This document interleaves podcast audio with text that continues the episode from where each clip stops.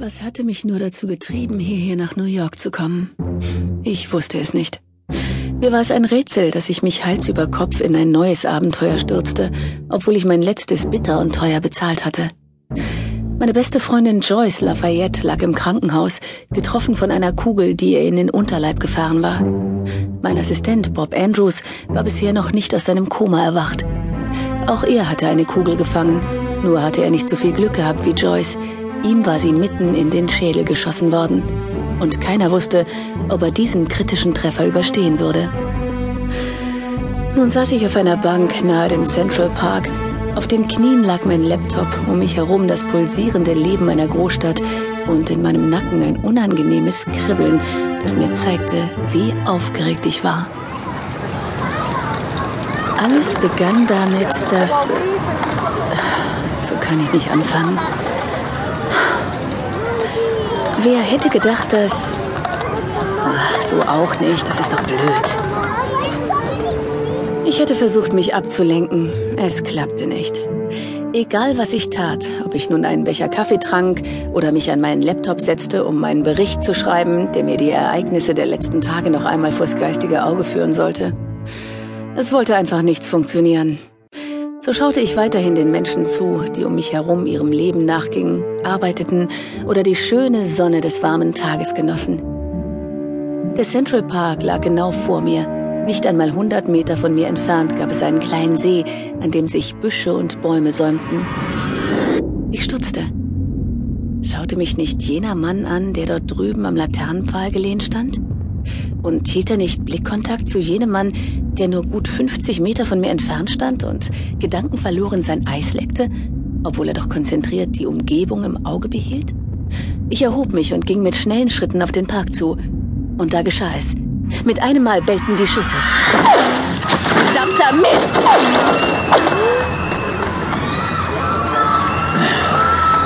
Verdammt. Sie läuft in Richtung Park. Ist gut. Jacqueline Berger wird eliminiert.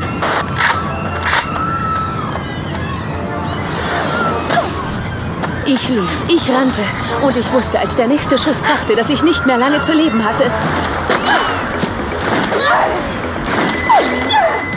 Ich lief so schnell, wie meine Beine mich tragen konnten. Und ich war überrascht, als die Menschen vor mir auseinanderstoben, wie viele Verfolger sich an meine Fersen geheftet hatten und von wo sie überall herkamen. War ich eben noch wie von der ganzen Welt verlassen auf die Wiese gelaufen, so traten mit einem Mal hinter zwei Bäumen zwei Männer hervor.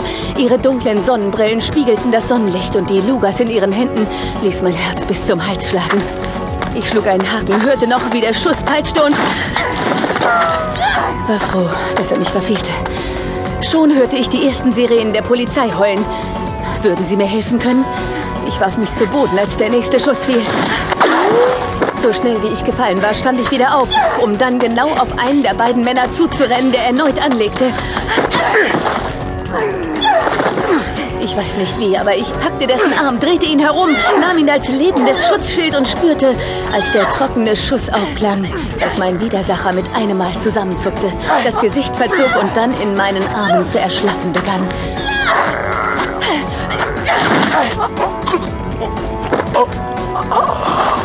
Ich schnappte mir seine Luga, zielte auf meinen Gegner und drückte ab.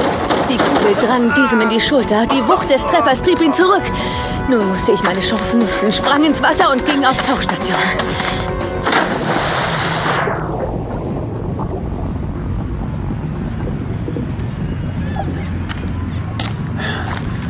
Position 7 und 8 sind verloren gegangen. Position 3 und 4 sowie 9 und 11 zum See. Ist in Ordnung. Scheiße. Los, schießt ins Wasser! Du kannst nicht für immer unter Wasser bleiben, Baby. Da im Schilf! Schießt! Da hat sich was bewegt! Wo ist sie hin? Los! Nehmt den ganzen See! Ah!